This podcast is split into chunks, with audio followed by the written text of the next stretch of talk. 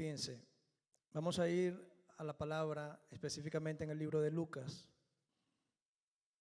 Vamos a ir al capítulo 17 y vamos a estar estudiando, vamos a estar hablando a partir del versículo 11 en adelante. Para los que anotan, el título, el título o el tema de la enseñanza de hoy es el poder de la gratitud. Lo que hace la gratitud en el ámbito espiritual, que a veces no sabemos, pero que sucede. Allí, en ese pasaje de Lucas, ustedes van a poder ver que trata sobre cuando Jesús sana a diez leprosos. Jesús va camino a Jerusalén y dicen las escrituras que va en el camino y pasa por Samaria. ¿Sí? Y allí comienzan a suceder o comienza el Señor a mostrarme algunas cosas que quiero compartirles y que quiero que presten mucha, mucha, atención porque ha sido de gran bendición y estoy seguro que va a ser de gran bendición para ustedes también. Dice la palabra, el versículo 11 dice, yendo Jesús a Jerusalén, pasaba entre Samaria y Galilea. ¿Qué pasa? Aunque parezca que no tiene nada, allí hay una connotación o hay un contexto importante. En los tiempos de Jesucristo, los judíos odiaban y detestaban a los samaritanos y viceversa, los samaritanos para con los judíos. Y por costumbre se tenía que todo judío que fuese hacia Jerusalén no pasaba por entre Samaria. Agarraba cualquier otra ruta, cogía cualquier otra vía, pero no acostumbraba a pasar por Samaria por la incomodidad y la molestia y el odio que se tenía una raza con otra raza. Y aquí vemos algo que me llamó la atención y el Señor me decía, hasta en esas cosas, Johan, yo vengo a romper con los esquemas. Hasta en esas cosas yo vengo a romper con las costumbres y lo que el hombre ha puesto entre sí. Jesús no tomó en cuenta lo que hacían los judíos y dice que pasó entre Samaria. Pasó por Samaria para llegar a Jerusalén. Si ustedes vieran el mapa, se van a conseguir que Jerusalén está por acá y hacían como una curva por acá con tal de no pasar por en medio. Jesús no le importó, Jesús pasó por entre Samaria. Y allí comienza todo esto. ¿Por qué? Porque a veces nosotros nos dejamos estereotipar y dejamos que las costumbres, las estructuras que están hoy día en la tierra sean las que rijan nuestras vidas. Cuando dice la palabra que Jesús vino a romper toda estructura, que Jesucristo vino a cambiar todo lo que de alguna u otra manera divide a la sociedad. Y nosotros hoy día estamos llamados a eso. ¿Por qué te digo esto? Porque muchas veces hay muchos cristianos, no digo que pase acá, pero hay muchos cristianos que no tratan a los testigos de Jehová, que no tratan a los santeros, que no tratan a este o que no quieren saber nada del alcohólico porque yo soy cristiano y yo no me puedo juntar con esa gente y yo no puedo andar con ellos. Cuando la realidad es que la palabra nos dice todo lo contrario. Jesús vino a buscar a quién? A los perdidos. Y nosotros somos parte de la extensión del instrumento que Dios usa para rescatar a esos perdidos. Así que yo hoy te vengo a decir de parte de Dios, acaba con toda estructura. No sé de qué religión vengas tú, no sé de qué iglesia vengas, no sé de qué país tú vengas, pero toda estructura que estaba en tu corazón y que estaba en tu mente en contra de los que no eran cristianos, hoy tiene que ser rota en el nombre de Jesús. Porque hasta aquí nosotros hemos permitido que la sociedad rija la vida de los cristianos. Son los cristianos con el poder de Dios los que van a regir y los que van a cambiar la sociedad que hoy día tenemos. Somos nosotros los que vamos a cambiar la historia de Victoria. Somos nosotros los que vamos a cambiar la historia de España. Somos nosotros, métetelo en la cabeza. Jesús lo hizo. Y por algo, ahí la palabra no dice que iba con los discípulos, pero estoy seguro que iba con los discípulos. Estoy seguro que iba con gente que le seguía. Y ustedes creen que a Jesús no le dijeron, épale Jesús, pero por aquí no podemos porque están los samaritanos y tú sabes que nosotros con ellos, yo me imagino que Jesús se volteó y le dijo, miren, ¿saben qué? El que quiera, me sigue. Y el que no, pues que haga la ruta que tenga que hacer. Pero yo no vengo a continuar lo que ustedes han mal hecho. Yo vengo a cambiar lo que está mal por lo bueno. Yo vengo a traer unidad. Yo vengo a traer amor. Yo vengo a traer paz. Y tú y yo estamos en este lugar. Es para eso. Siguiente versículo. Miren lo que dice. Dice, y al entrar en una aldea, le salieron al encuentro diez hombres leprosos, los cuales se pararon de lejos. ¿Qué pasa? Dice que le salen al encuentro diez leprosos, no le salió uno. Ustedes difícilmente en la palabra van a conseguir milagros de este tipo, de magnitudes. Jesús sanó a dos leprosos, Jesús sanó a dos ciegos, pero diez de un solo tiro y de la misma manera, yo no, no los he conseguido. A lo mejor sí lo habrá. Cuando le dio pan a todos para que comieran, cuando todos comieron, que una multitud gigantesca. Pero milagros de multitudes van a conseguir muy poco. Y es porque hay un significado. Fíjense lo que significa el 10 o uno de los significados del 10. Dice, entre los significados de este número está que en Génesis se menciona 10 veces, Dios dijo. Y yo no sé si ustedes se dan cuenta, pero cuando Dios dijo, estaba creando algo. Y Dios dijo, hágase la tierra. Y Dios dijo, hágase esto. Y Dios dijo, ¿qué pasa? El número 10, en esto que aunque parezca tonto, porque pudieron haber sido 11, pudieron haber sido 15, pudieron haber sido 8, 5, pero el número 10 aquí lo que está representando es que el poder creador de Dios se iba a manifestar en ellos. Y así como creó de la nada todo lo que nosotros vemos, así iba a ser un milagro sobrenatural en ellos de la nada. Cuando usted escudriñe la palabra, cuando usted estudie la palabra, dígale al Señor, Señor, yo quiero que tú me des cosas que nadie ve. Yo quiero que tú me reveles. Yo quiero que tú me traigas misterios, que me traigas secretos, porque la palabra está llena de poder. Cuando tú entiendes que el 10 no es una casualidad, entonces tú vas a comenzar a entender que en Dios no hay casualidades. No es casualidad que Dios vaya pasando por allí, por entre Samaria, y estuviesen esos 10 leprosos. No es casualidad. No es casualidad que tú y yo estemos aquí hoy. No es casualidad que los que están en las redes sociales hayan estado pasando para ver algo y se hayan quedado conectados viendo este mensaje. No es casualidad. En Dios no hay casualidades. Tú tienes que entender que en Dios lo que hay es una causalidad. Que somos nosotros los que activamos el poder de Dios. Otro aspecto que sucede allí y comienza esto a desenrollarse Dice que eran diez. ¿Qué quiere decir? Que ellos andaban juntos. Que por lo menos andaban de acuerdo en algo. Y estoy seguro que ellos habían escuchado de un tal Jesús. De un tal Jesús que había sanado leprosos. De un tal Jesús que había hecho que ciegos recobraran la vista. Estoy seguro que había escuchado cosas que Jesús habían hecho. Y ellos llegaron y se reunieron. Esto no lo dice la Biblia, esto soy yo. Yo me, yo me imagino toda la historia y me van a disculpar. Pero yo me meto en la historia, el Señor me permite meterme en la historia e imaginarme lo que sucedía. Y yo me imagino que ellos llegaron y se reunieron y dijeron, miren, por allí que viene Jesús. No sabemos por dónde va a pasar, pero por allí viene Jesús. Nosotros los vamos a esperar. Nosotros tenemos que esperarlo porque es el único que puede sacarnos de esta situación. Es el único que puede hacer un milagro en nosotros. Miren este otro aspecto.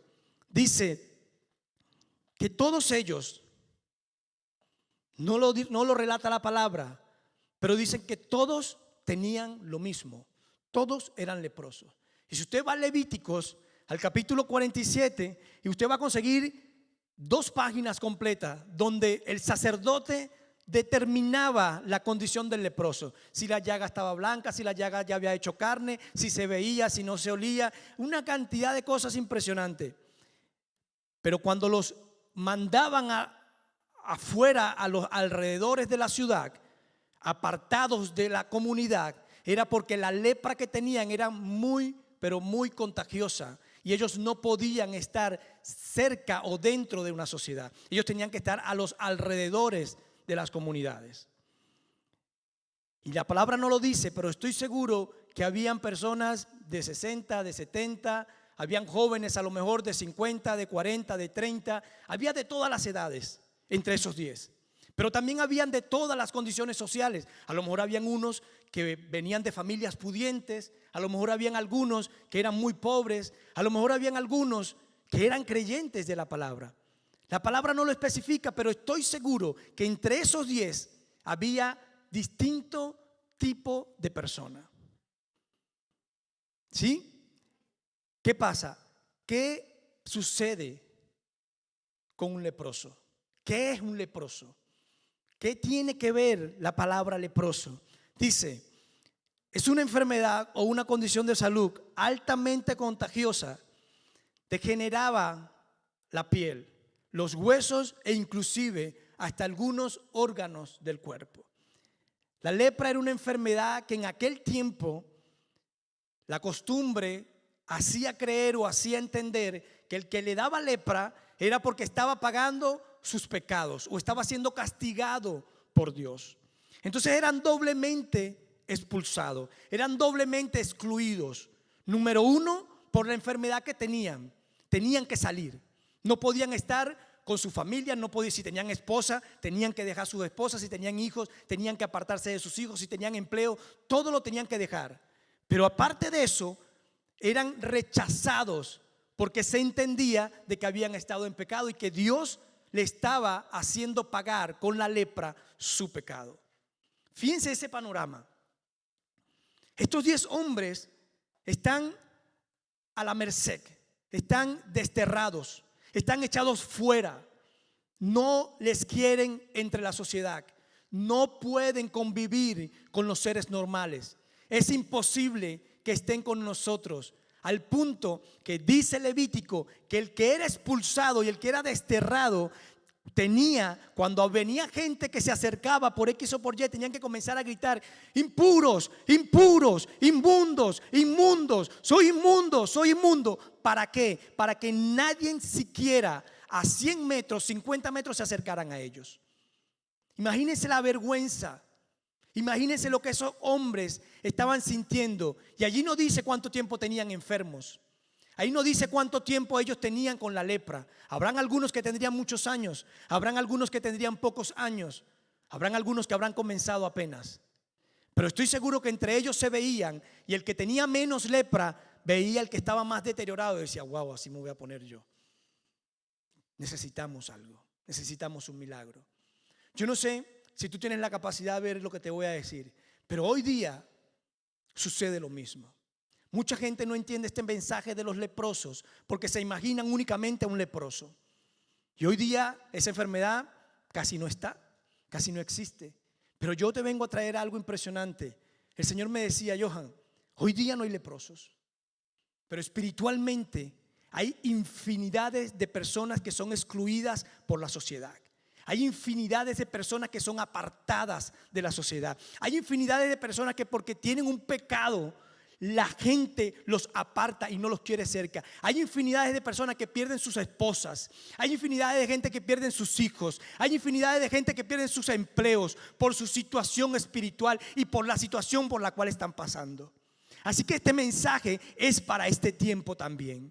Hoy tú te vas a ubicar si te sientes excluido, si has sentido que de alguna u otra manera la sociedad te ha, rechazado, te ha sacado de tu entorno si tú has perdido tu familia, si tú has perdido tus hijos por causa del pecado o por causa de tu condición espiritual, tú te vas a comenzar a ubicar aquí.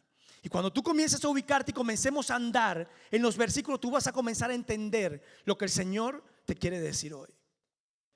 El Señor desea, escucha esto, que todos nosotros formemos parte de esto. Que todos nosotros seamos parte de su proyecto. Que todos nosotros empujemos hacia el mismo lugar. Fíjense, el versículo dice los cuales se prepararon de lejos, los cuales se pararon de lejos. ¿Por qué? Miren esto, y esto pasa también. A lo mejor aquí ahora mismo no hay este tipo de personas, pero estoy seguro que hay personas que se han sentido así. Hay personas que no vinieron hoy, hay personas que están viendo este mensaje por las redes que sí se sienten así.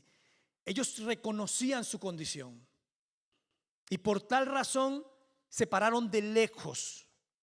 No se acercaron a donde Jesús. Ellos ya, ellos mismos se apartaban por su condición pecaminosa, por su condición de enfermedad. Hoy día sucede lo mismo. Hay muchos familiares tuyos, escucha esto que te voy a decir, que no se acercan a ti porque se sienten lejos, porque su pecado o porque lo que están viviendo hace hacerle creer a ellos que están lejos de ti. No sé si entiendes lo que te quiero decir. Mucho cuidado con esto, porque hay personas que se alejan no porque quieran alejarse, sino porque lo que están viviendo los hace alejarse. Y tú y yo, guardando la distancia, somos los Jesús de este momento.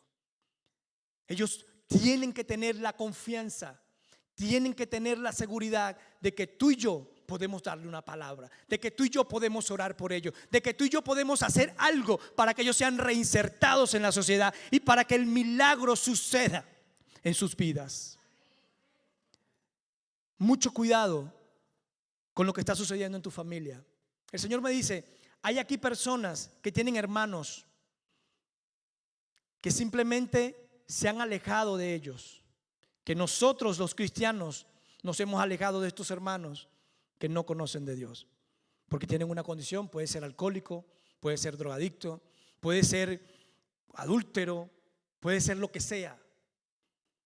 Pero nosotros en vez de buscar la manera de arrebatárselos al enemigo, nosotros lo que hacemos es que también los alejamos, también los rechazamos. Fíjense lo que dice el siguiente versículo. Dice,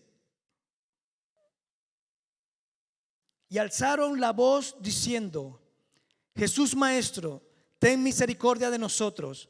¿Qué pasa? Ellos llegó el momento la información que le dieron era fideligna, Jesús venía. Allá en aquella época no había un correo, un teléfono celular para decir, mira, Jesús va por allá, en cinco minutos está allí. No había eso. Ellos tenían una información de alguien que les dijo que Jesús posiblemente pasara por allí. Cuando ellos ven que Jesús va pasando por ese lugar, desde lejos comienzan a gritarle. Comienzan a gritarle, Jesús, ten misericordia de nosotros. Jesús, ten misericordia de nosotros.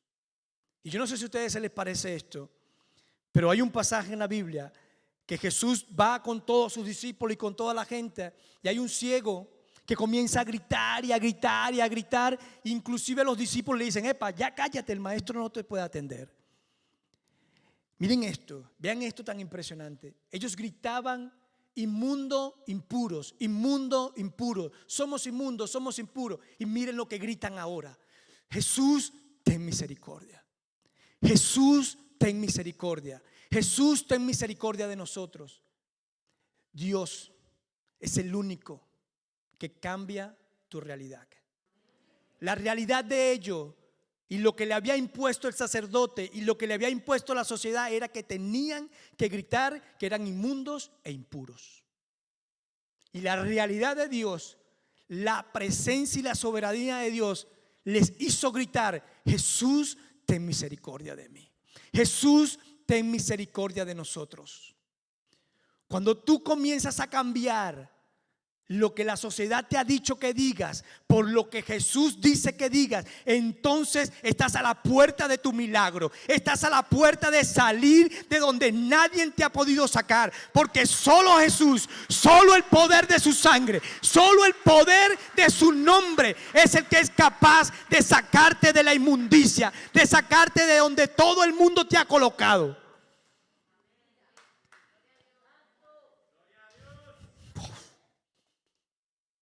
Yo no sé si ustedes están entendiendo lo que yo les estoy diciendo, pero aquí yo estoy que exploto. Miren, es tan impresionante esto, que dicen las escrituras que ellos gritaron y gritaron y gritaron. ¿Hasta que Hasta que Jesús los escuchó.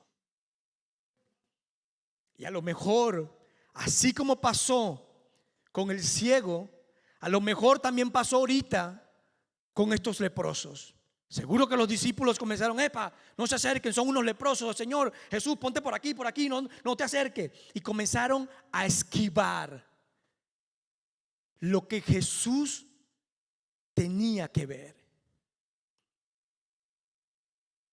Miren, hermanos, nosotros somos responsables delante de Dios por victoria. Te guste o no te guste. Tú y yo somos responsables por nuestros familiares. Tú y yo somos responsables por todos los que nos rodean. Tú decides si asumes la responsabilidad o no la asumes. Pero si no eres tú, va a ser alguien que Dios va a levantar. Porque Dios nunca corta su plan. De alguna u otra manera, contigo o sin ti, Dios lo va a hacer. Porque Él es soberano. Él no te necesita. Él te quiere usar. Pero si tú no quieres ser usado, Él usa a otro. Él levanta a otro. Sotaramashinda. Miren eso tan impresionante que sucede acá. Dice la palabra. Ya va, que los ojos no me dejan. Yo, yo puedo ya hablar con los ojos empañados, pero leer.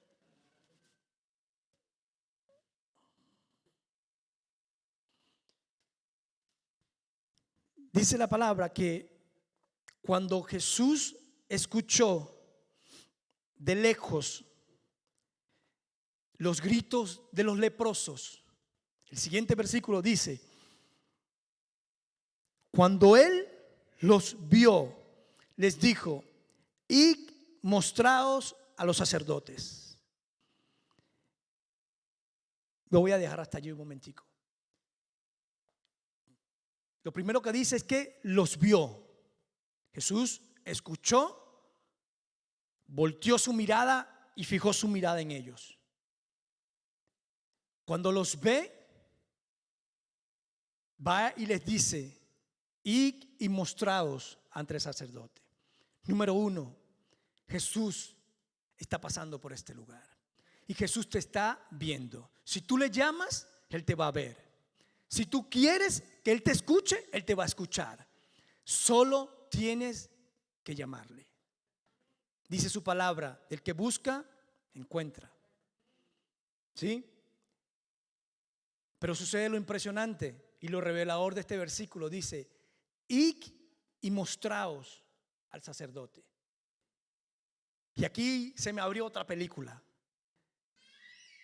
Los diez, los diez leprosos escuchan y se comienzan a ver uno con los otros y le dicen al samaritano, jepa, y no dijo sean sanos, no dijo ya son sanos en el nombre de Jesús.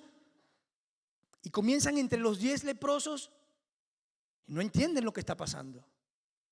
No entienden lo que está sucediendo, no entienden por qué Jesús, en vez de declararles sanos, porque tenía la autoridad y lo había hecho en otras ocasiones, porque ahora simplemente va y les dice, id y mostraos al sacerdote. Estudiando voy a Levíticos y dice que los leprosos, los únicos que podían expulsarlos de la sociedad por su enfermedad, eran los sacerdotes. Pero los únicos que podían reinsertarlos nuevamente en la sociedad eran los sacerdotes. Y vean lo que Jesús les está diciendo. No les dijo como en otras ocasiones. Lo hablaba en estos días en una reunión de, grupos familiares que teníamos. Dios es especialista, no repite patrones. Dios no repite milagros. Dios no repite, no tiene un estereotipo, no tiene una fórmula de que si haces esto con esto, entonces sale el milagro. No. En esta ocasión, Dios hace el milagro simplemente diciéndole, y, y preséntese ante el sacerdote. Mira esto poderoso exactamente el que te excluyó, exactamente el que te sacó, el que te marcó, el que te arrinconó en un lugar, a exactamente ese, a ese es al que tú te le vas a presentar ahora con la palabra de Dios. Y le vas a decir, ¿sabes qué? Yo vengo ahora, pero vengo con que Jesús me mandó a venir aquí. Si tu hijo era quien te había alejado, hay alguien aquí.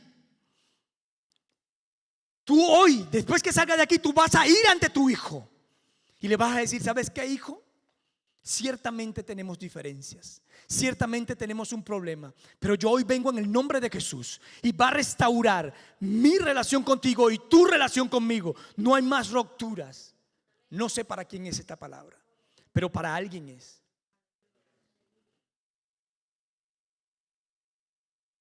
Tu esposo, tus finanzas, tus documentos, tú a eso ¿Qué es lo que te oprime y qué es lo que te dificulta el día a día de hoy? A eso tú te le vas a presentar. Después de hoy tú te le vas a presentar. Porque es Jesús diciéndote, y, y preséntate ante el sacerdote. Miren esto. Los, leprosos comienzan y escuchan la palabra y dijeron, bueno, pero es que no entiendo. Y ahora, y se veían, se levantaban la túnica a ver si, si alguna, y no pasaba nada. Y el Señor me mostraba que el samaritano, que fue el único, escuchen esto, que fue el único que se regresó a dar gracias, les dijo, pero ¿qué nos está diciendo que hagamos? Nos está diciendo que vayamos ante el sacerdote. Y llegan los demás y le dicen, Epa, pero es que tú sabes muy bien que no podemos entrar a la ciudad. Epa, no podemos ir ante el sacerdote porque él nos dijo que teníamos que estar a las afueras. Porque si no, seríamos apedreados.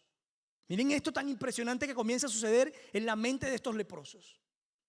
Miren todo el panorama que comienza a moverse y ellos allí.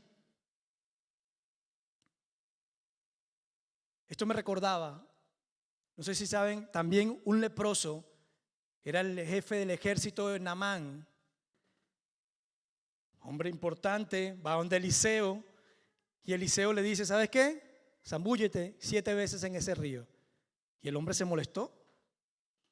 Y el hombre dijo, pero ¿y cómo yo no? Yo le traje carruajes de regalo. Yo esperaba que por lo menos me saludara, me dijera una palabra, me dijera, el Señor te trajo a este lugar, yo te voy a sanar, te estaba esperando, eres mi hijo querido. Llegó Eliseo, lo vio y le dijo, ¿sabes qué? Lo que tienen que hacer es zambúllase en ese río siete veces y listo. Y se fue. Y llega ese hombre y se puso tan bravo que si no es por su, por su acompañante, el hombre no hace lo que tenía que hacer. ¿Saben qué pasa, hermanos? Y con todo respeto se los digo, que queremos que el milagro suceda como nosotros lo pensamos. Queremos que las cosas sucedan como nosotros creemos que es lo conveniente.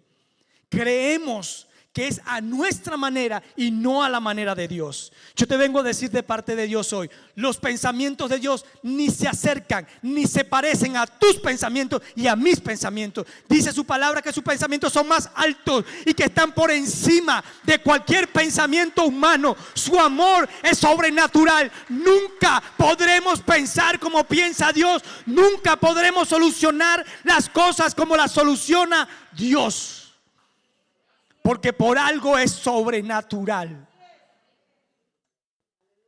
Jesús sabía que los sacerdotes, los que lo echaron, eran los que tenían que reinsertarlo. Pero para los leprosos era difícil.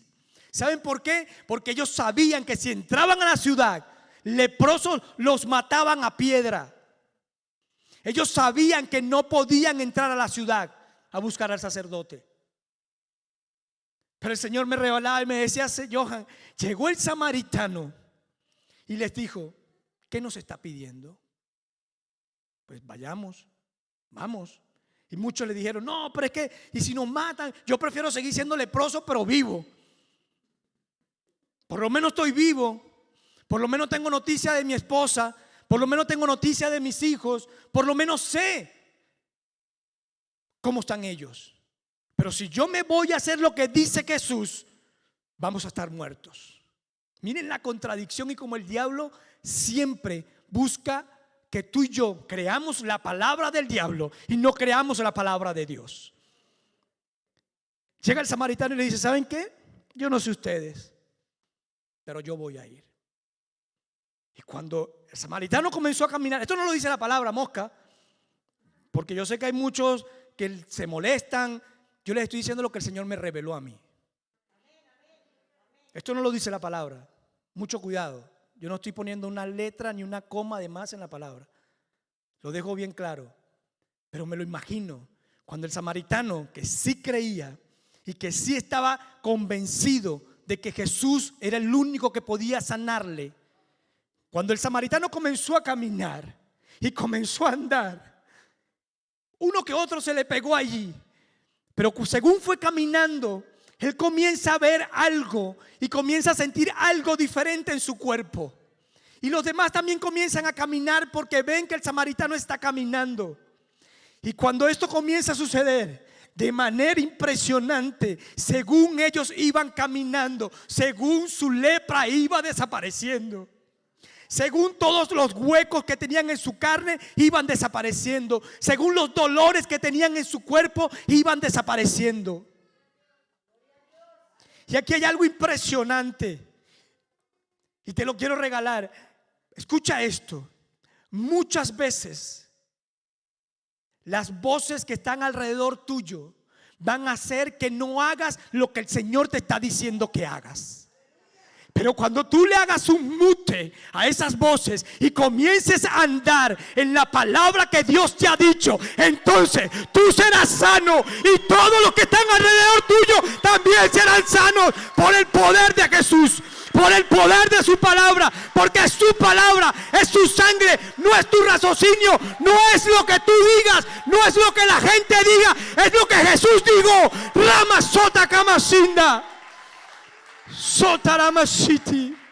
Muchas veces no has visto el milagro porque te has quedado escuchando a tu esposo, porque te has quedado escuchando a tus hijos, porque te has quedado escuchando a tu líder, porque te has quedado escuchando a tu compañero de trabajo. Hoy el Señor te dice, no los escuches más, escúchame a mí, porque te traje para que me escucharas, te traje para liberarte, te traje para hacerte libre. Sima Soto.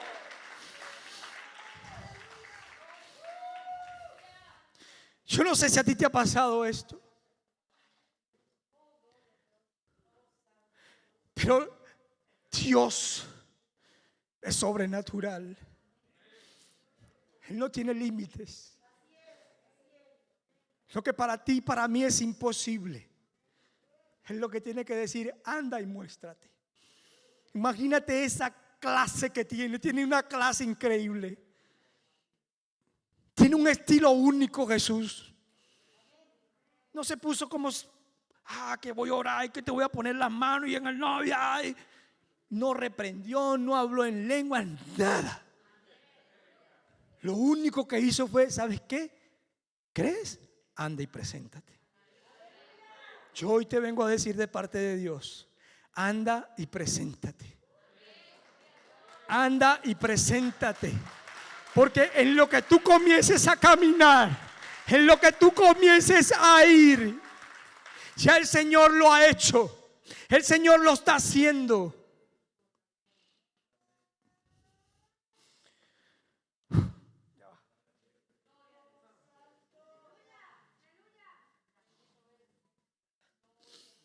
Deme un momentico ya.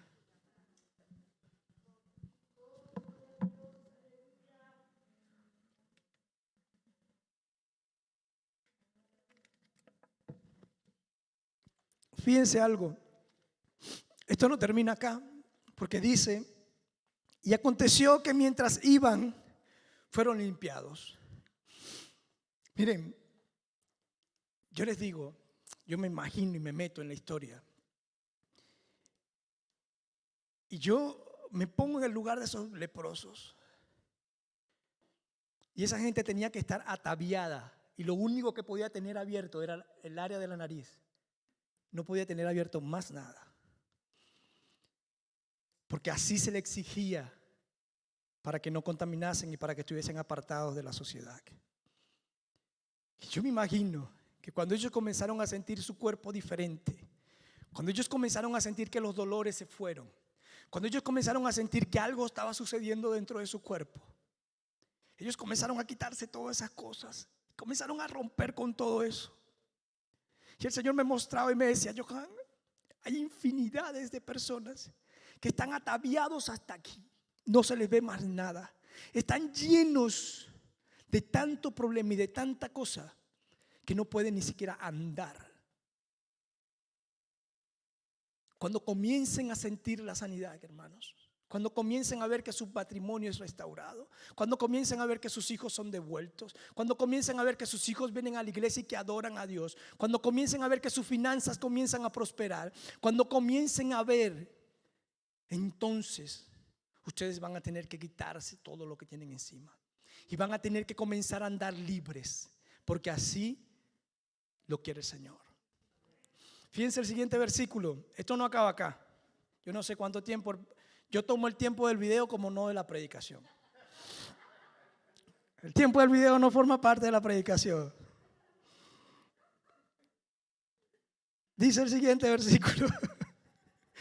Es que quiero entregarles todo el material. Quiero dejarle en verdad todo lo que el Señor me regaló.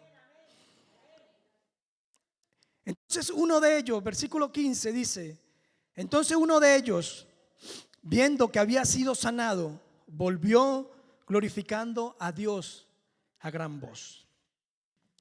Y aquí, algo más impresionante aún, dice que viendo uno, volvió. Ahora les pregunto yo, hermanos, los otros nueve no vieron. Los otros nueve no, no sintieron y no se quitaron todo ese atavío que tenía. ¿Sí? Pero dicen las escrituras que solo uno volvió. ¿Y saben por qué? Porque los otros nueve, escuchen esto, los otros nueve estaban tan contentos y estaban tan felices de dejar de ser unos leprosos y dejar de estar excluidos de la sociedad, que lo primero que hicieron fue ir a presentarse ante el sacerdote que era lo que Jesús les había dicho. Pero ¿para qué? Para ir rápidamente a sus casas, a ver a sus esposas, a abrazar a sus hijos, a volver a su actividad, a volver a lo que el mundo les había dado, a lo que ellos estaban acostumbrados, a donde estaba su corazón. Ellos cumplieron con la palabra de Jesús y se fueron a donde el sacerdote, pero volando no se atrevieron a devolverse a darle gracias a Jesús. Pero ¿saben por qué? Porque a veces nos jala tanto y para nosotros es tan importante el mundo, la sociedad, que nos olvidamos de que quien hizo el milagro requiere de tu agradecimiento y requiere de tu gratitud. Yo te vengo a decir algo. Apláudele a Dios si le vas a aplaudir. Yo te vengo a decir algo. Cuando tu prioridad cuando en realidad tú buscas a Dios por lo que es Él y no por lo que Él hace, entonces tú vas a ser una persona de agradecimiento. Tú vas a ser una persona de gratitud. El Señor me regalaba esta frase y me decía, Johan, la gratitud es en un ámbito espiritual. Las personas que son agradecidas, las personas que saben agradecer, es porque en su ámbito espiritual han entendido que yo les doy eso por misericordia, mas no porque yo los voy a comprar con eso. Dios no te quiere aquí en este lugar. Y Dios no quiere que tú le ores. Y Dios no quiere que tú vayas y te arrodilles. Y tú vayas y te ayunes por el milagro que tú estás esperando. Dios quiere que tú lo hagas por amor y por agradecimiento a Él. Cuando tú comiences a hacer eso, tú vas a comenzar a experimentar cosas sobrenaturales. Yo les voy a decir algo, y ustedes lo vieron ahorita en el video. Lo más difícil para mí en los primeros días que nos enteramos de la enfermedad del niño fue porque de mi boca pudiera salir gracias Señor por esto. Y yo me acuerdo que eso salió al día siguiente. Y, y yo sabía que tenía que hacerlo. Había algo en mí que me decía, da gracias por esto también. Pero el dolor que yo tenía era tal que yo no podía decir gracias. Y al día siguiente, cuando me levanto, yo todas las madrugadas tengo mi periodo de oración. Y estoy orando y orando por todas las cosas. No quería orar mucho por eso porque yo decía, a lo mejor se equivocaron, a lo mejor cambian el, el diagnóstico y esto pasa. Pero terminando la oración, el Señor me decía, agradeceme por lo que vas a vivir. Y yo, destrozado, le dije, Señor, gracias por la enfermedad de mi hijo. Cuando dije eso, yo sentí que algo se reventó. Yo sentí que algo sucedió en el ámbito espiritual y comencé a sentir paz. Miren esto tan impresionante. Apenas tuve la capacidad de dar gracias por lo desagradable. Apenas lo logré hacer, en mí el Señor envió paz. Comencé a tener seguridad que esto no era para muerte. Esa misma tarde me dan una palabra y me dicen, Johan, el Señor te manda a decir así, esa enfermedad no es para muerte, esa enfermedad es para glorificar el nombre de Dios. Y tú vas a glorificar y el niño va a testificar y ustedes van a expandir el reino a través de este milagro. Pero si a lo mejor yo no doy gracias, si a lo mejor yo no saco de mí el dolor, si a lo mejor yo no saco de mí lo que estoy viendo, no sucede, hermanos. ¿Qué te quiero decir? Sea agradecido en todo. Y sobre todo, si Dios cumple y hace un milagro en tu vida. Porque cuando Dios hace milagros en tu vida, es porque, como lo decía la palabra, tiene sus ojos puestos sobre ti. Tiene sus oídos prestos a ti. Y está atento a tu necesidad. Está atento a lo que tú requieres. Pero ahora vamos acá. Ese que regresó era un samaritano. Fíjense las contradicciones y con lo que comenzamos. Dice la palabra, o a época de aquellos tiempos, que los judíos odiaban a los samaritanos y viceversa. Yo me imagino los discípulos de Jesús y todos los que andaban con Jesús. William se ríe. A pesar que te estaba riendo.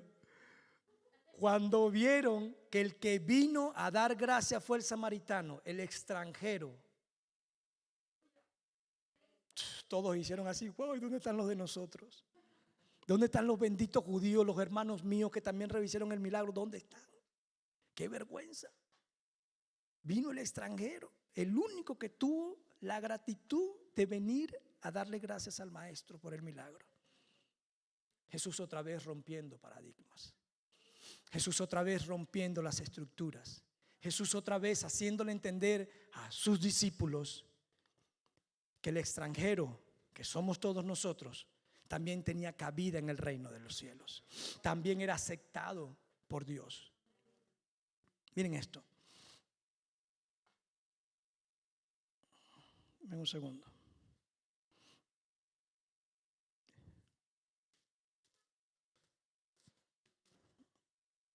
Y volvió glorificando a Dios a gran voz. Y se postró rostro en tierra a sus pies, dándole gracias. Y este era samaritano. Lo que les acabo de decir.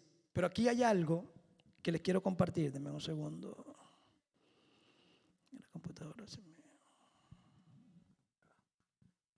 No sé si es el internet, no sé qué hace, pero...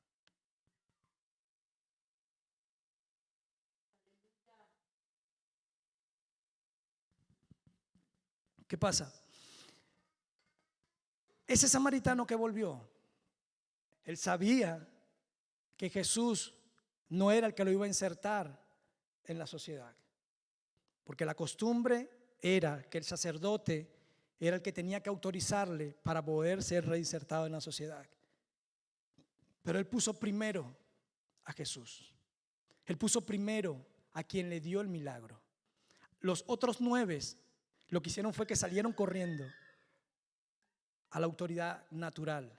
¿Qué te quiero decir con esto y qué me mostraba el Señor? Que si hay algo, escucha esto, esto no le gusta a mucha gente, pero tengo que decirlo. Si hay algo que tú y yo tenemos que aprender, es a dar gracias a nuestras autoridades espirituales primero que a nuestras autoridades terrenales. Cuando tú y yo comenzamos a tener este nivel de gratitud y comenzamos a entender y comenzamos a tener la madurez para dar gracias a nuestras autoridades espirituales, entonces Dios comienza a hacer cosas mayores. Porque tú has entendido. ¿Saben qué? El Señor me llevaba a Daniel. Me dice, Johan, yo usé a Daniel como nadie. ¿Por qué? Porque no había una sola cosa que yo hiciera con Daniel y que él lo primero que hiciera fuera darme la gloria y la honra a mí. Todo lo que yo hice con Daniel, todo, todo, las primeras palabras que salían de la boca de Daniel era la gloria y la honra sean para el Dios que hizo los cielos y la tierra. Porque esto proviene del Dios que hizo los cielos y la tierra. Todo se lo daba primeramente a Dios. Y cuando Dios ve eso, Dios te sigue usando. Y Dios sigue colocando más cosas porque Él sabe que tú no te vas a enaltecer, que tú no te vas a enorgullecer, que tú no te vas a hacer el más grandote y el más importante de la iglesia, porque eres al que Dios usa. ¿Saben por qué muchas veces no nos usa? Porque en nuestro corazón hay sed de protagonismo, hay sed de reconocimiento. Y cuando Dios ve eso, dice, epa, este es peligroso porque este se me puede convertir en un Lucifer. ¿Qué fue lo que le pasó a Lucifer? Eso. Él quería que Dios lo reconociera como alguien importante en el reino de los cielos. Y yo le digo, ¿qué te pasa? Que el único soy yo, papá. Y no te gusta, agarre todo su poco loco y se va, ¡bum! y los mando a todito. ¿Por qué? Porque cuando tú andas con sed de reconocimiento, cuando tú andas con sed de protagonismo, eres peligroso con poder de Dios porque el poder de Dios es sobrenatural. El poder de Dios pasa cualquier entendimiento. Así que mucho cuidado.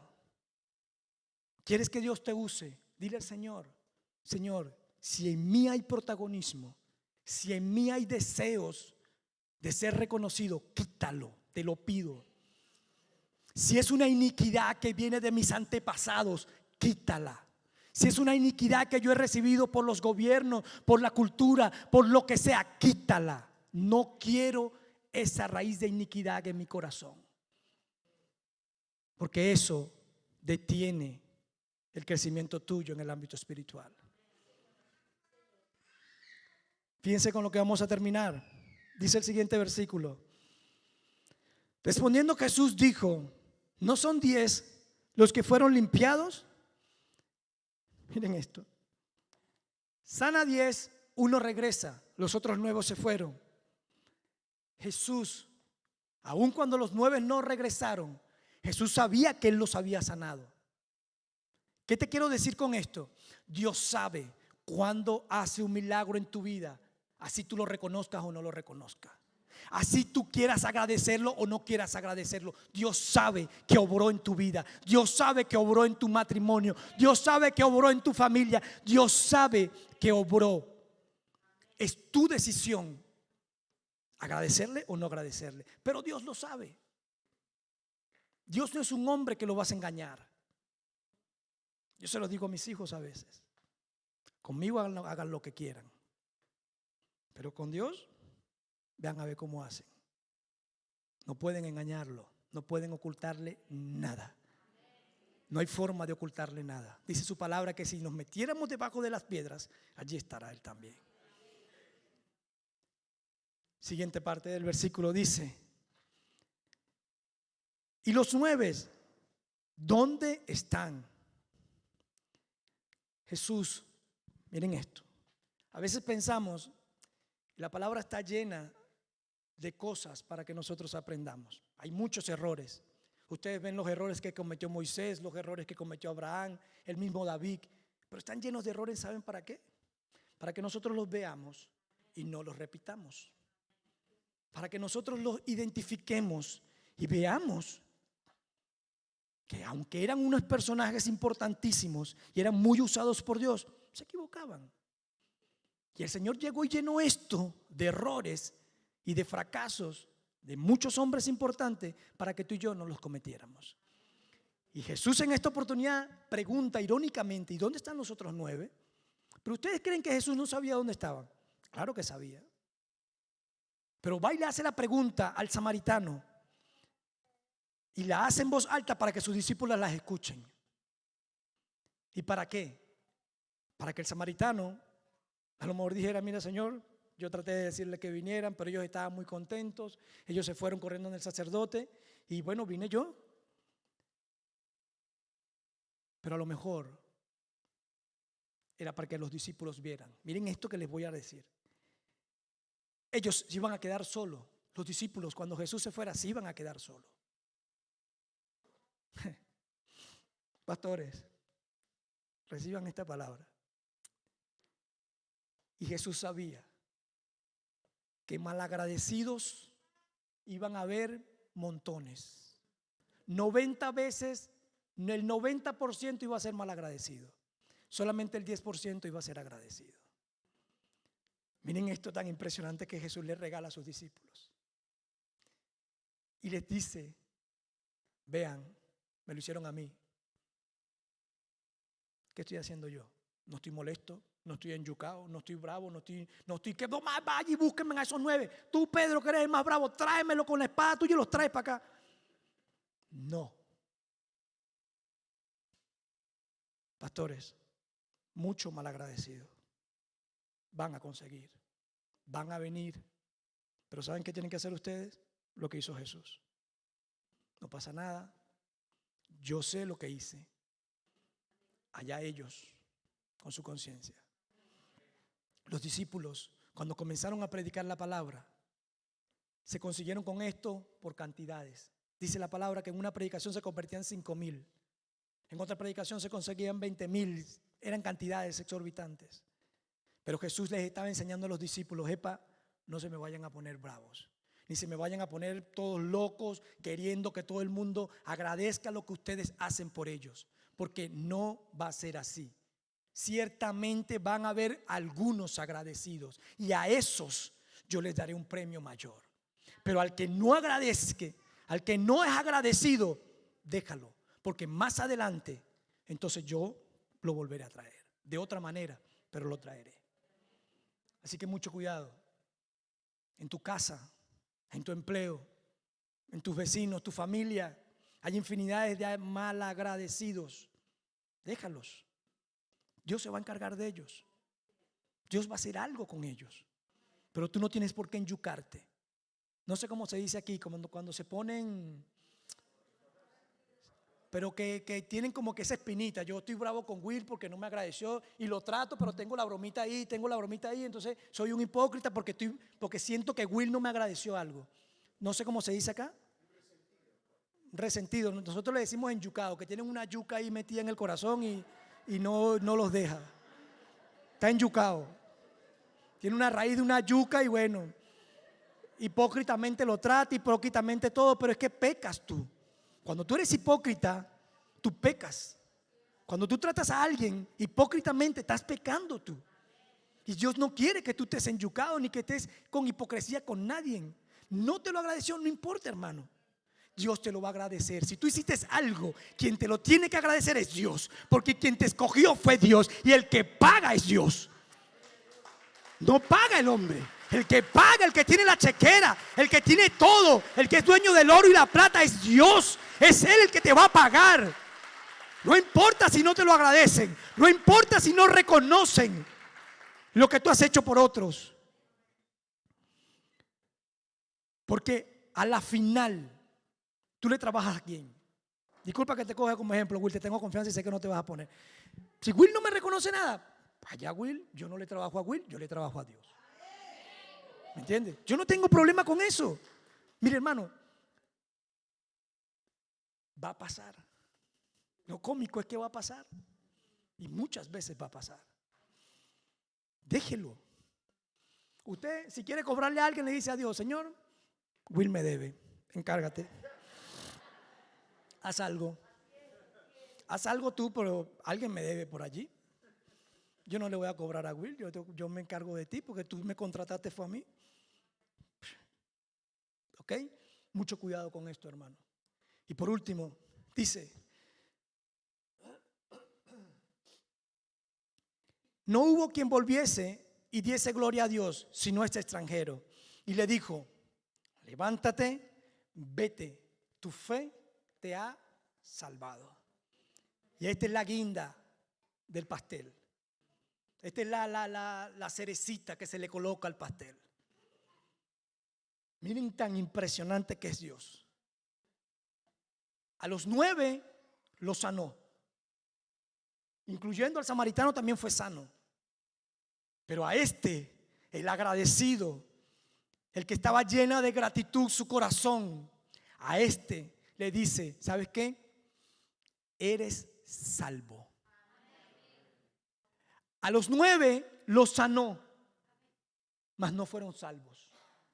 Pero a este que se devolvió a dar gracias, lo sanó, pero lo colocó en un nuevo nivel. Le dijo, ya tú no la muerte no tiene derecho sobre ti. Ahora la vida que yo doy, te la doy. Ahora tú eres salvo por el poder de la palabra y por el poder de la sangre de Jesucristo. ¿Qué te quiero decir con esto? Que cada vez que tú agradeces, que cada vez que tú eres grato con Dios y con las personas, el Señor te lleva a un nuevo nivel. No es nada más la sanidad corporal. Dios ahora le estaba dando una sanidad espiritual. Le estaba dando un nuevo ritmo. Le estaba dando una nueva vida que no tenían los nueve que no vinieron a agradecer. ¿Qué pasa? Cuando tú y yo aprendemos a ser agradecidos en todo, hermano, porque a veces decimos, bueno, pero es que yo soy agradecido con Dios. Sí, pero ¿y con el hermano? Sí, pero ¿y con el otro? La palabra lo dice claro. Nosotros en el cielo tenemos ya castillo, tenemos todo.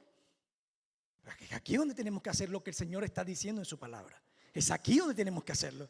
Porque allá en el cielo que le vamos a estar agradeciendo al otro si ya todo, tenemos todo y no pasa nada, andamos en calles de cristal, eh, eh, pues, calles de oro, eh, pues, no necesitamos darle gracias a nadie, darle gracias a Dios nada más. Pero aquí en la tierra, ahora, tú tienes que enseñar agradecimiento. Cuando tú comienzas a ser agradecido, el Señor te comienza a dar más cosas y comienza a llevarte a nuevos niveles. Fíjense esto que es contradictorio. Pero el no ser agradecido, mire lo que pasó con el pueblo de Israel. ¿Qué es la gratitud? El darle gracias y reconocerle algo a alguien. Algo que digo, le reconozco al pastor algo que hizo por mí. Se lo reconozco. Eso es ser agradecido.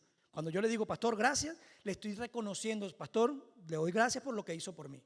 Es un reconocimiento. Fíjate esto. El pueblo de Israel pasó todas las que pasó porque no eran agradecidos, vivían olvidándose de lo que Dios hacía por ellos. Los sacó de Egipto con plagas, los sacó, les abrió el mar, les dio agua salada, se la convirtió en dulce. ¿Qué no hizo? Yo les he predicado toda la historia de Moisés aquí a ustedes. Y el pueblo de Israel seguía siendo mal agradecido, seguía sin reconocer lo que Dios había hecho en ellos. Y por eso, escucha esto, el agradecimiento te lleva a salvación pero el desagradecimiento te lleva a cautividad. Ojo, ojo, mucho cuidado. Cuando tú eres mal agradecido, lo que estás abriendo en el ámbito espiritual es una puerta para la cautividad, para la esclavitud nuevamente. Pero cuando tú abres la puerta de la gratitud, entonces sobre ti viene salvación, sobre ti viene bendición, sobre ti viene gracia, sobre ti viene poder, sobre ti viene todo lo que el Señor ha preparado para ti, para mí mucho cuidado con no ser agradecidos. Porque, aunque ustedes no lo crean, y mucha gente no le gusta hablar de esto, y prontamente cuando los pastores me den la oportunidad voy a conversar sobre esto. Las puertas espirituales y los ámbitos espirituales existen y se mueven. Y cuando tú y yo las desconocemos, por eso que cometemos los errores que cometemos. Estos nueve, si fueran sabidos, que sobre ellos iba a venir la esclavitud otra vez. Cuidado si esos leprosos no volvían a ser leprosos otra vez. ¿Y quién dice que no? Pero a este, a este no le volvía la lepra más nunca. Créanlo, más nunca le volvía. Pero aquellos nueve a lo mejor podía ser. O simplemente cuando fueran donde su familia, ya la, esposa tenía otro esposo. Porque si tenía 10 años, 5 años, ya cuando llegó Epa y mi esposa, no, papá, usted estaba por allá, yo.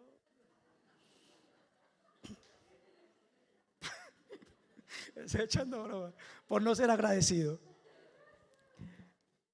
¿Qué pasa? Yo termino aquí. Estoy terminando hace rato, pero, pero termino. Ya se acabaron los versículos ya. Cuando yo preparaba esta enseñanza, el Señor me llevó y, quiero compartirlo porque pues me dijo que lo compartiera.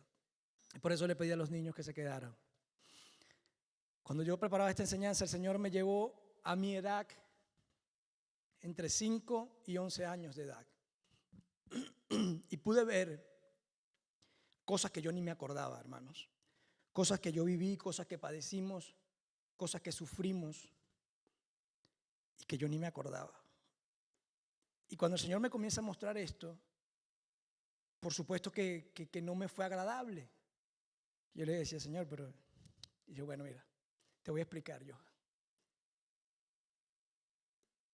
Nosotros, aquí está mi mamá como testigo, fuimos excluidos de nuestra sociedad, porque éramos los más pobres, porque éramos los que no tenían ropa, porque éramos los que olíamos mal, porque éramos seis hijos con una sola mamá, con una sola persona que se tenía que hacer cargo de, todos. Y yo no sé cómo la pasaron mis hermanos. Escuchen esto, yo nunca he hablado de esto con mis hermanos. Yo creo que ni con mi mamá tampoco. Pero yo no sé cómo la pasaron ellos. Pero yo la pasé muy mal. Pero de esto nadie hablaba. De esto nadie. De ninguno de nosotros podía decirlo. Porque teníamos que ser fuertes. Teníamos que sobrellevar. Teníamos que andar no conocíamos a Dios. Pero yo me acuerdo que yo la pasé tan mal que yo jugaba basquetbol y pues lo normal que es que sus padres o sus madres lleven a sus hijos al juego, los lleven a la práctica y todo lo demás. Y eso nunca pasaba conmigo. Porque no tenía un padre, porque estaba mi mamá, pero trabajaba muchísimo. Y yo no decía nada, yo no decía nada, pero, pero eso estaba allí. Y el Señor cuando yo preparaba esto me decía, estuviste mucho tiempo excluido, te sentiste lejos, te sentiste apartado. Las navidades para mí, para mí, no sé los demás, era la peor época. Porque venía el niño Jesús, venía esto y nosotros no teníamos eso. Los cumpleaños era la peor época. Claro, yo era el menor de todos ellos, de los mayores. A lo mejor los mayores lo llevaron mejor que yo, pero yo no lo llevé nada bien, mas sin embargo nunca hablé de esto. Y el Señor cuando yo preparaba esto me decía, fuiste excluido y fuiste echado fuera, te sentiste apartado, te sentiste como un leproso más por mucho tiempo. Pero exactamente a los 10 años, 11 años, mi mamá conoce de Dios. Y mi mamá era una mujer que, seis niños, ella trabajaba cosiendo de costura. Y yo me acuerdo, yo me levantaba a las 5 o 6 de la mañana, lo que sea, y estaba mi mamá cosiendo. Me acostaba a las 11, 12 de la noche y estaba mi mamá cosiendo. Durante todo el día estaba cosiendo. Tenía que alimentarnos. Tenía que hacer algo. Y yo veía eso. Y yo no les voy a negar que muchas veces me molestaba. Muchas veces decía, ¿por qué yo tengo que vivir esto? ¿Por qué mi mamá tiene que vivir esto? ¿Por qué no nací en otra casa? ¿Por qué no nací con otros padres? Era un niño. Pero cuando mi mamá conoce de Dios, comienza a suceder algo impresionante. Mi mamá conoce de Dios y comienza ella a creer en Dios. Comienza ella a confiar en Dios. Comienza ella a prosperar. De una máquina que tenía, pasó a tener cuatro máquinas industriales. De trabajar las 24 horas del día, pasó a tener dos empleadas de no comer, nosotros comíamos, escuchen esto hermano, y no lo digo por, lo estoy diciendo porque el Señor me dice que lo diga. Nosotros comíamos pan con jamón y queso solamente los jueves, que era el día que ella cobraba, y era una sola, un solo pan con jamón y queso los días jueves. Y cuando ella conoce a Dios, comienzan a suceder cosas extraordinarias. Y yo comienzo a verlo. Yo comienzo a ver cómo Dios comienza a hacer cosas. Yo la escuchaba hablar a ella, yo la escuchaba orar. Yo la, yo la veía que se postraba y yo veía que aún, escuchen esto hermanos, sin tener dinero para comer, apartaba sus diezmos. Y yo decía, pero ¿qué es esto? ¿Cómo tú vas a estar apartando? Siendo un niño, pero era muy maduro. ¿Cómo tú vas a estar apartando dinero de diezmos si no tenemos para comer? Pero yo comienzo a ver todo esto y comienzo a, decirme a mí mismo, siendo un niño, yo voy a experimentar a este Dios, yo voy a probarlo. Tendría yo 10 años, 11 años. Me dijo un día, si es verdad que tú transformas, si es verdad que tú cambias, si es verdad que tú haces todo lo que haces en la Biblia, tú nos vas a bendecir. Nosotros vamos a salir de esta pobreza extrema. La gente no nos va a despreciar más. Hacían cumpleaños en el edificio, hermanos. Invitaban a todos los niños menos a nosotros. Y cuando yo comienzo a probar a Dios, lo comienzo a probar por el básquetbol. Yo comencé a jugar básquetbol.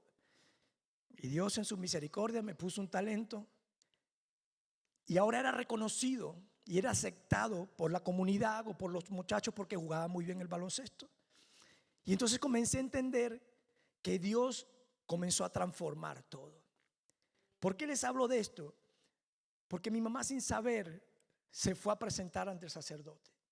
Mi mamá sin saber, sin conocer su fe y su confianza puesta en Dios, la llevó a caminar y mientras íbamos caminando, el Señor iba proveyendo, el Señor iba cambiando, el Señor iba dando ropa, el Señor nos iba dando nuevas máquinas. Trabajábamos todos, porque teníamos una mini empresa en el apartamento. Yo cortaba los hilitos, el otro acomodaba, el otro cosía, mi hermano aprendió a coser la otra máquina, la overlock, la collaretera, todo, todo. Sabemos, sabemos de costura porque duramos años trabajando con costura. Pero cuando yo preparaba esto, el Señor me dijo, estuviste por muchos años como un leproso. Pero hoy, gracias a tu gratitud y a la gratitud de tu madre, pues yo hoy les honro. Y por eso los tengo en este lugar y por eso los saqué de la situación que estaban pasando en Venezuela. ¿Por qué? Porque cuando tú conoces a Dios y cuando tú comienzas a poner tu confianza en Dios y todas tus cargas en las manos de Dios, Él es el único que te puede sacar de esa situación extrema. Las situaciones extremas son reales, las situaciones extremas son críticas, pero no hay ni una sola que soporte el poder y el peso de la gloria de Dios. No hay una sola situación difícil que se pueda mantener en pie ante Dios. No puede mantenerse en pie porque la presencia de Dios es tal que él derriba toda fortaleza y tiene que venir la prosperidad y tiene que venir la salida y tiene que venir la sanidad y tiene que venir todo lo que tú estás esperando y todo lo que tú estás confiando en Dios. Así que yo les voy a pedir que se coloquen sobre sus pies y vamos a orar.